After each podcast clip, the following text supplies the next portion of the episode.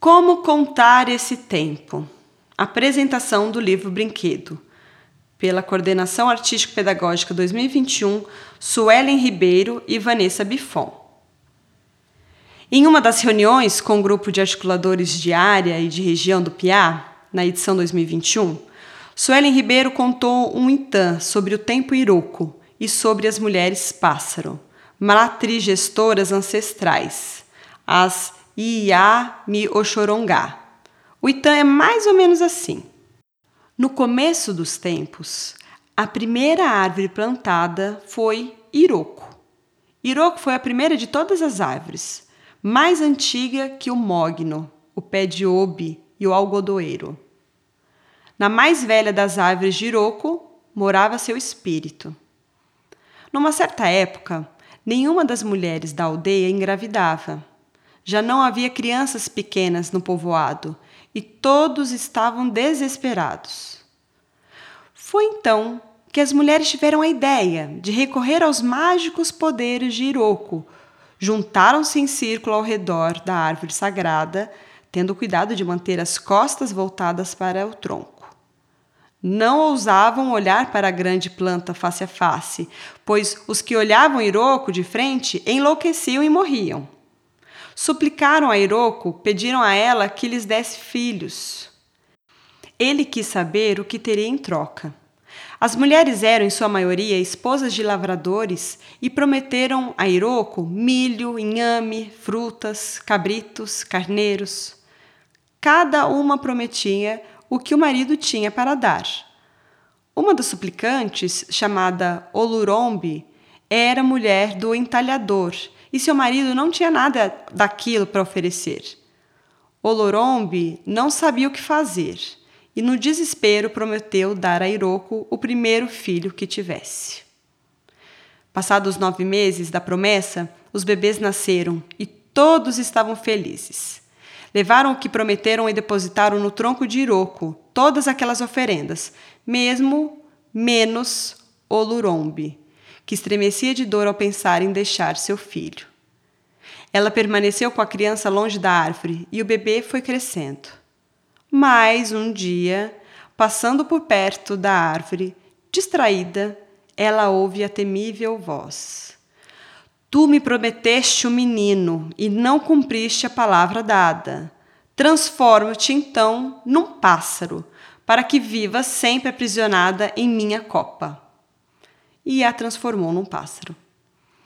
O marido, à procura da esposa que havia sumido, ouve a voz de Iroko e entende o que havia acontecido. Para tentar salvá-la, ele tem uma ideia. Escolheu o mais belo lenho de Iroko e levou-o para casa e começou a entalhar uma cópia idêntica do filho. Fez o boneco com os doces traços do filho, sempre alegre, sempre sorridente. Depois poliu e pintou o boneco com esmero, preparando-o com a água perfumada das ervas sagradas. Vestiu a figura de pau com as melhores roupas do menino e a enfeitou com ricas joias da família e raros adornos. Quando pronto, ele levou o menino de pau a Iroko e o depositou aos pés da árvore sagrada. Iroko gostou muito do presente. Era o menino que ele tanto esperava. E o menino sorria sempre, uma imutável expressão de alegria. Hiroko apreciou sobremaneira o fato de que o garoto jamais se assustava quando seus olhos se cruzavam. Não fugia dele como os demais mortais. Hiroko, então, devolveu a Olurombi a forma de mulher. A promessa finalmente tinha sido cumprida e a família preparou várias oferendas para Hiroko e laços de tecido de estampas coloridas para adornar o tronco da árvore. Até hoje, todos levam oferendas a Iroko, porque Iroko dá o que os devotos pedem, mas todos precisam dar para Iroko o que foi prometido. Nas nações Queto, tempo é conhecido como Iroko, entre o povo GG como Loco nos terreiros de Angola e Congo, povo banto é chamado de quitembo, ou simplesmente tempo. É um dos orixás mais antigos. Ele representa o tempo e rege a ancestralidade. Como contar esse tempo? O que é o tempo? Como cada cultura, cada tempo histórico lida com o tempo? O que significa essa pandemia no tempo? Que tempo é esse? Compartilhamos do mesmo tempo? Que desequilíbrio estamos vivendo? Este é o fim dos tempos? Alimentando-nos da grandiosa pesquisadora, ensaísta e rainha do Congado, doutora Leda Maria Martins, nosso tempo é espiralar. O tempo, na perspectiva pan-africana, não é linear, como é para o Ocidente, no qual se traça uma linha pontilhada do passado, presente e futuro. O tempo é pensado e vivenciado de diferentes maneiras por cada cultura, porém, por meio da dominação política, econômica, estética, cultural e epistemológica branca, originada na Europa e construída com muito sangue de outros povos do mundo, impõe-se uma determinada e determinante contagem linear do tempo. Contagem dos fatos do tempo sob uma única perspectiva e uma espécie de implante forçado que enxerta em nós a crença de superioridade branca. A hegemonia dominante fabrica imagens para se autofixarem como heróis do tempo. Erguem estátuas, criam bandeiras, sistemas políticos e educacionais, canais de comunicação e mesmo fatos, ainda que não verdadeiros. Criam um tempo e uma história reta, desenvolvimentista ascendente, de progresso e avanço, e não importam os corpos que vão caindo e ficando para trás. Mas em meio à miséria, queremos aqui criar uma mesa farta de possibilidades de tempo, de história, de cultura. O que espanta a miséria é festa. Frase de Beto Sem Braço. O tempo ancestral, que é o tempo espiralar, assemelha-se a um novelo que se desenrola no giro, perpetuando a vida, que integra todas as pessoas, todas as vidas, em todos os tempos inclusive daqueles que são considerados nesse tempo linear como mortos. Sim, esse tempo é difícil, muito difícil. Mas infelizmente não vivemos algo muito novo. Só não nos contaram nossas histórias. Na espiral, vivendo tempos interligados, nosso corpo é também o próprio tempo encarnado, asa do pássaro sankofa, e ao mesmo tempo a pedra, ovo ou semente, que o mesmo carrega em seu bico, útero da memória, que restaura e instaura um modo de vida dinâmico e ancestral. Caminhamos inspiradas pelo funk do Kikongo Lufuk, cheiro de ancestral, de Mohammad Gardo Bakwakwa, homem africano originário do atual Benin, sequestrado e escravizado por traficantes, mas que conseguiu com muita luta e deslocamentos que o levaram do Brasil a Nova York sua liberdade e escrevivência de sua autobiografia. Com Baquaqua, compreendemos que é necessário criar memórias coletivas, mas também memórias públicas, para que não sejam apagadas. Ancestralidade é tempo que pulsa e dança, Somos e receremos muitas vezes, e neste livro contamos e recontamos nossas histórias. Este livro é um apanhado de criações das edições de 2020 e 2021 do PIA, anos em que o programa aconteceu pela mediação da virtualidade, na maioria do tempo. Se 2020 foi um ano muito difícil por conta da crise humanitária culminada pela pandemia da Covid-19, o ano 2021 foi um ano muito mais trágico e ainda mais cruel. Em 2020, havia o registro de 174 mil pessoas vitimadas pela Covid-19 no Brasil. Em 2021, o número esteve prestes a alcançar as 620 mil mortes. A vacinação só chegou à população em 25 de janeiro de 2021, uma iniciativa por vezes mais preocupada com a disputa política presidencial do que com a efetiva preocupação com a vida das pessoas. E, paralelamente às mortes, o desemprego com altos índices continuou a crescer, ganhando números ainda mais alarmantes, afetando a população mais pobre, majoritariamente e historicamente composta por pessoas pretas. Muitas famílias precisaram morar na rua a fome voltou a estar na mesa dos brasileiros. Segundo a mais recente pesquisa da Rede Brasileira de Pesquisa em Soberania e Segurança Alimentar e Nutricional, Rede Pensan, 19,1 milhões de cidadãos e cidadãs, ou seja, 9% da população brasileira, não sabe o que vai comer todos os dias. E se formos considerar as pessoas que têm algum grau de insegurança alimentar, leve, moderado ou grave, esse número salta para 116,8 milhões de pessoas, mais da metade da população brasileira. Nesses dois anos, também concretizamos ações afirmativas e de reparação histórica por meio das cotas e implementação das leis 10.639-03 e 11.645-08, resultantes da luta de 13 anos de PIA, 20 anos de vocacional e 521 anos de território chamado Brasil. No tempo histórico, essas reparações e outras mais foram alcançadas a partir de árduas batalhas do movimento negro e dos povos indígenas. Não poderíamos deixar de ter uma publicação de tudo o que foi movimentado e transformado nestes anos de luta.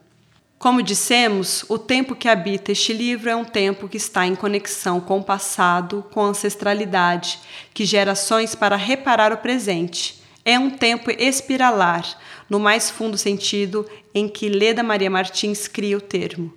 Para ela, abre aspas, o tempo espiralar é uma percepção cósmica e filosófica que entrelaça, no mesmo circuito de significância, a ancestralidade e a morte.